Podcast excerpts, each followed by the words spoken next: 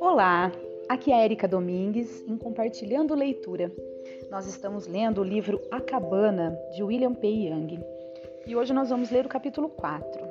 Mas antes vamos recapitular o que nós já lemos até agora brevemente. Então, vocês lembram que o Mac saiu para acampar com as crianças e houve um incidente, né, em que os dois filhos mais velhos dele estavam andando de canoa e a canoa virou e aconteceu, né, foi bem tenso uh, e ele estava se sentindo culpado, mas, né, até a, a, a vizinha ali de acampamento, né, falou para ele não, calma, tá todos bem, né, tá tudo certo. Então, agora vamos partir para o próximo capítulo, que é a grande tristeza. Eu vou fazer uma citação de Khalil Gibran. A tristeza é um muro entre dois jardins. Olha só que reflexão, hein? Bom, vamos começar o capítulo, que eu acho que esse capítulo é intenso. Mac continuava parado junto à margem, ainda tentando recuperar o fôlego. Demorou alguns minutos antes de pensar em Missy. Lembrando-se que ela ficara colorindo o livro, subiu pela margem até onde podia ver seu acampamento mas não havia sinal da menina. Apressou o passo, correndo até a barraca, chamando seu nome com o máximo de calma que conseguiu. Não houve resposta. Ela não estava ali. Mesmo com o coração disparado, ele racionalizou, pensando que na confusão alguém havia cuidado dela, provavelmente Sarah Madison ou Vicky do Sete. Procurando controlar a ansiedade e o pânico, foi ao encontro dos novos amigos e perguntou se podiam ajudá-lo a procurar Missy. Os dois dirigiram-se rapidamente para seus acampamentos. Jesse retornou primeiro, anunciando que Sarah não tinha visto Missy naquela manhã. Acompanhou Mac ao acampamento dos do Sete, mas, antes de chegarem lá, Emil veio correndo em sua direção com uma expressão claramente apreensiva no rosto.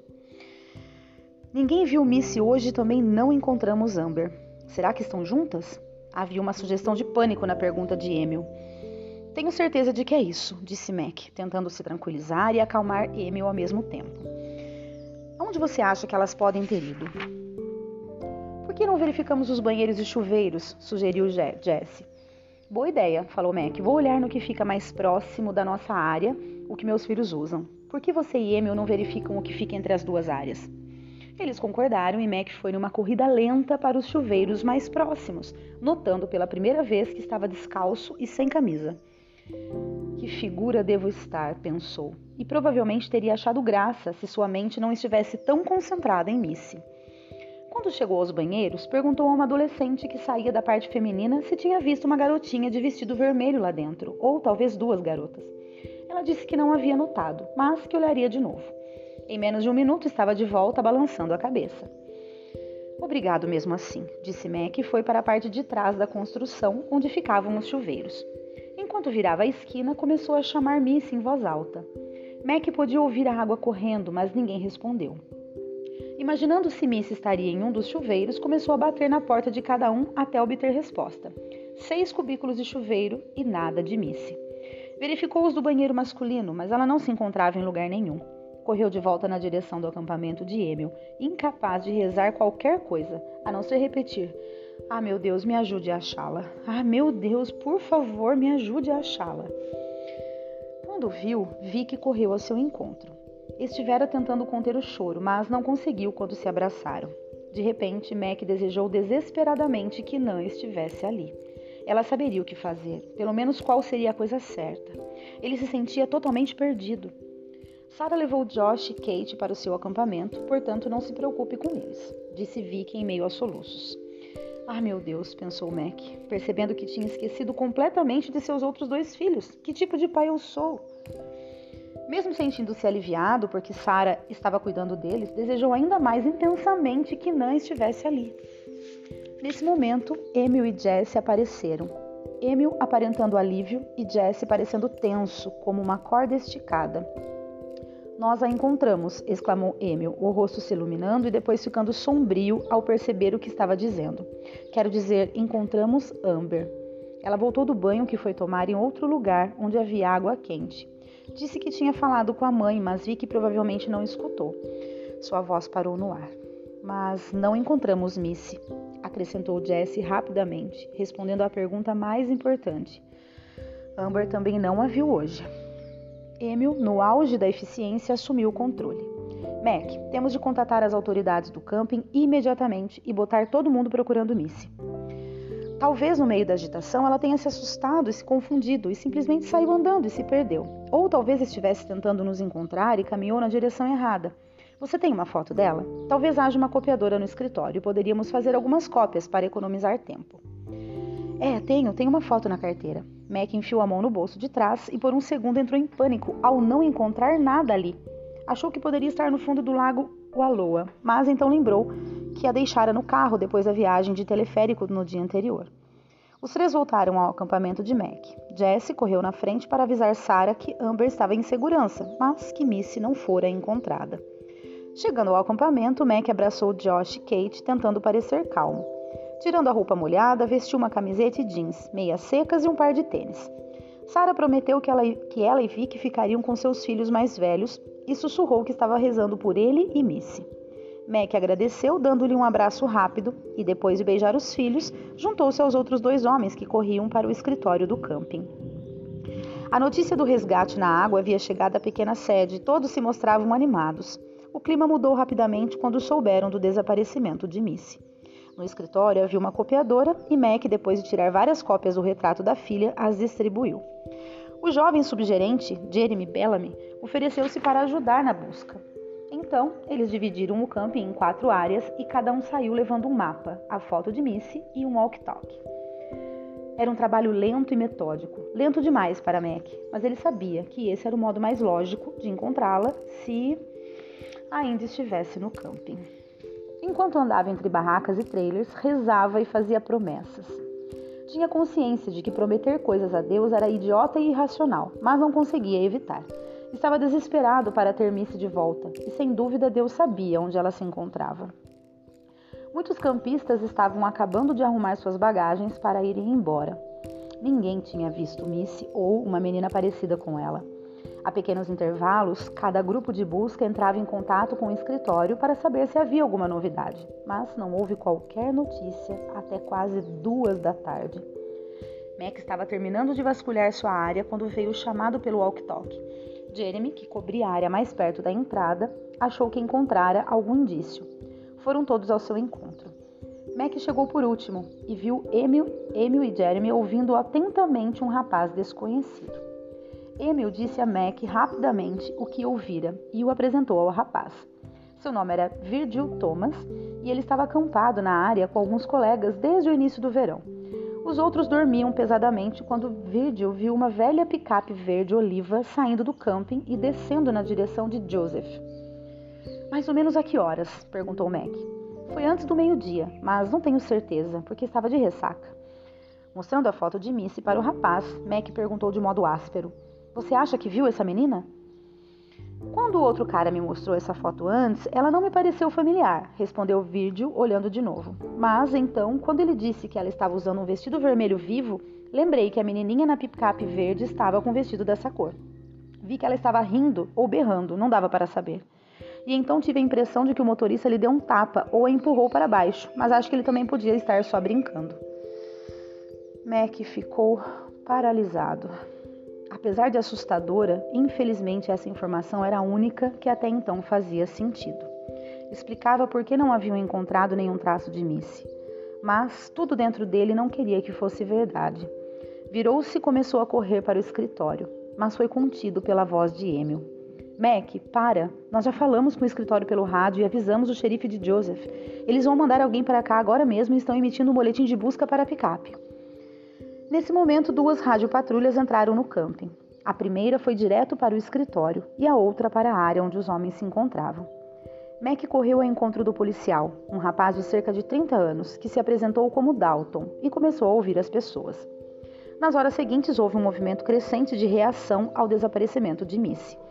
Expediram uma ordem de busca, bloquearam a autoestrada e os guardas florestais da área onde foram avisados para ficarem atentos.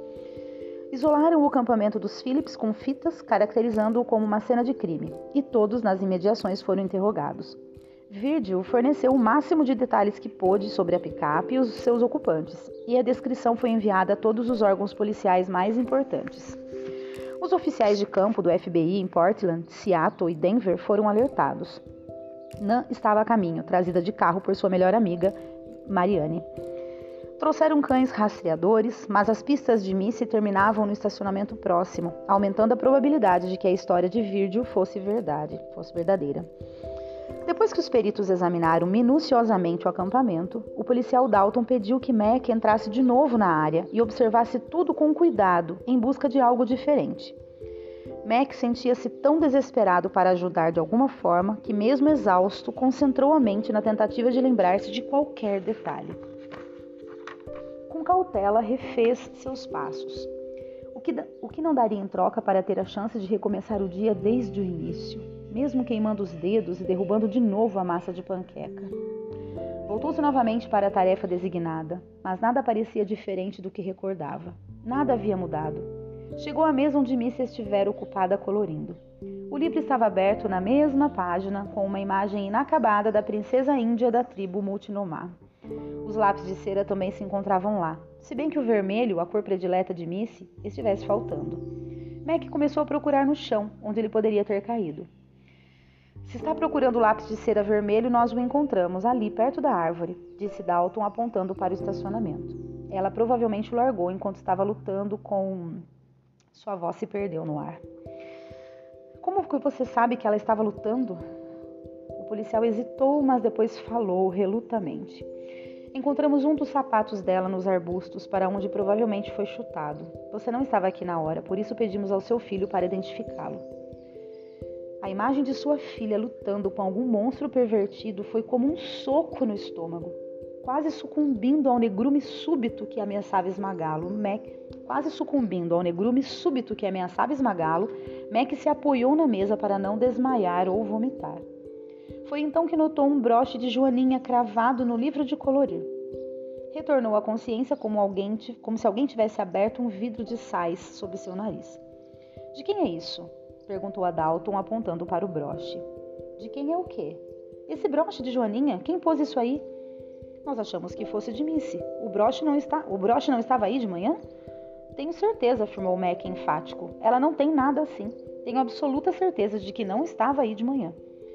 O policial se comunicou pelo rádio e em minutos os peritos retornaram e levaram o broche. Dalton puxou Mac para um canto e explicou. Se o que o senhor diz é correto, temos de presumir que o agressor de Missy deixou isso aí de propósito. Fez uma pausa e acrescentou: Sr. Phillips, isso pode ser uma notícia boa ou má.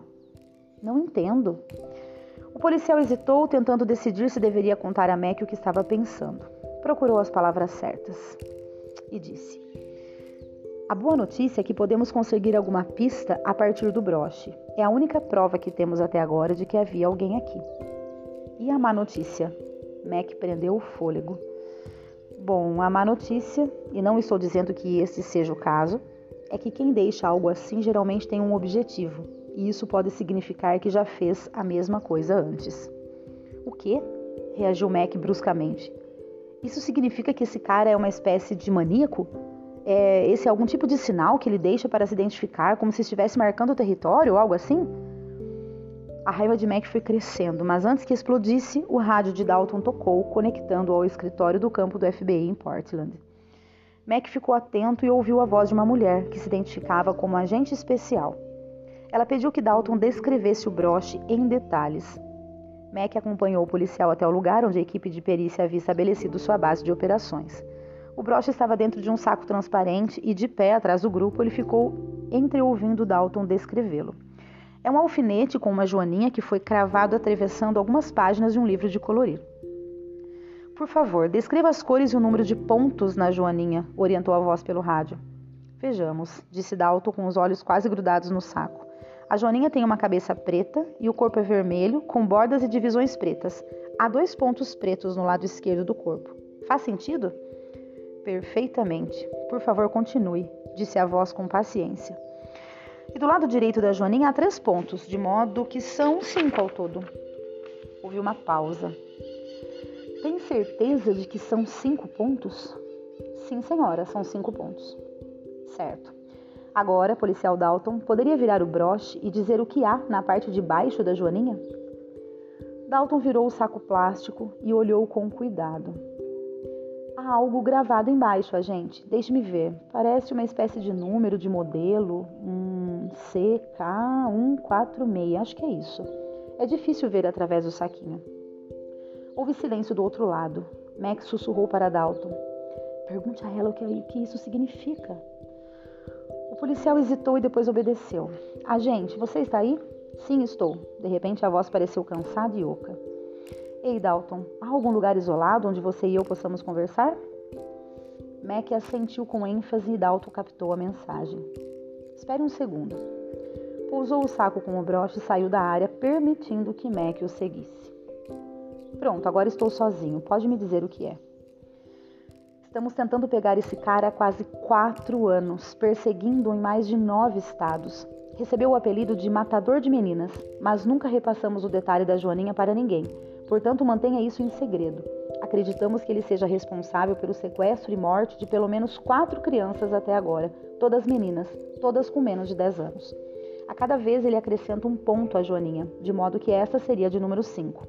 Ele sempre deixa os broches em algum lugar da área do sequestro. Todos têm o mesmo número de modelo, mas não conseguimos descobrir de onde eles vieram originalmente, nem encontrar o corpo de nenhuma das quatro meninas. Mas temos bons motivos para acreditar que nenhuma delas sobreviveu. Todos os crimes aconteceram em campings ou próximo de campings, perto de um parque estadual ou uma reserva. O criminoso parece se mover com habilidade em florestas e montanhas. Não nos deixou, em todos os casos, absolutamente nada além do broche. E o carro? Temos uma descrição bastante boa da picape verde em que ele fugiu. Ah, vocês provavelmente vão encontrá-la. Se for o nosso cara, ele deve tê-la roubado há um ou dois dias, repintado, enchido de equipamento para caminhadas e ela vai estar totalmente limpa. Enquanto ouvia a conversa de Dalton com a agente especial, Max sentiu o resto de esperança se esvair. Sentou-se frouxo no chão e enterrou o rosto nas mãos. Pela primeira vez desde o desaparecimento de Missy, Permitiu-se considerar o alcance das possibilidades mais horrendas, e assim que, assim que isso começou, não parou mais.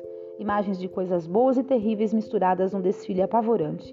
Algumas eram instantâneos abomináveis de tortura e dor, de monstros e demônios da escuridão mais profunda, com dedos de arame farpado e toques de navalha, de Missy gritando pelo pai e ninguém respondendo. Misturados com esses horrores, havia lampejos de outras lembranças. A menina aprendendo a andar, com o rosto lambuzado de bolo de chocolate, fazendo caretinhas engraçadas.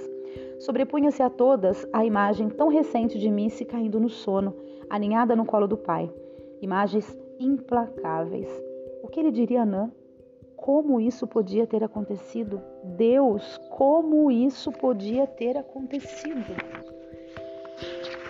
Gente de Deus, me deu até uma coisa aqui agora. Eu vou parar porque ainda estamos no capítulo 4, mas tem como se fosse uma pausa aqui. Eu vou aproveitar essa pausa para finalizar o áudio. Mas eu não sei vocês, eu tô estática aqui fazendo a leitura, apesar de eu já ter lido esse livro antes, eu saber mais ou menos, né, o que já faz muito tempo que eu li, na verdade, apesar de saber o que se, que, né, desenrolar talvez, mas meu Deus, como isso é, é mexe com a gente, né? Como é forte. Bom, é isso, pessoal. É por, por hoje é só. É, vamos ficar aí com essa, né, com essa apreensão nessa história. Espero que vocês estejam gostando. Um grande abraço e até o próximo áudio. thank you.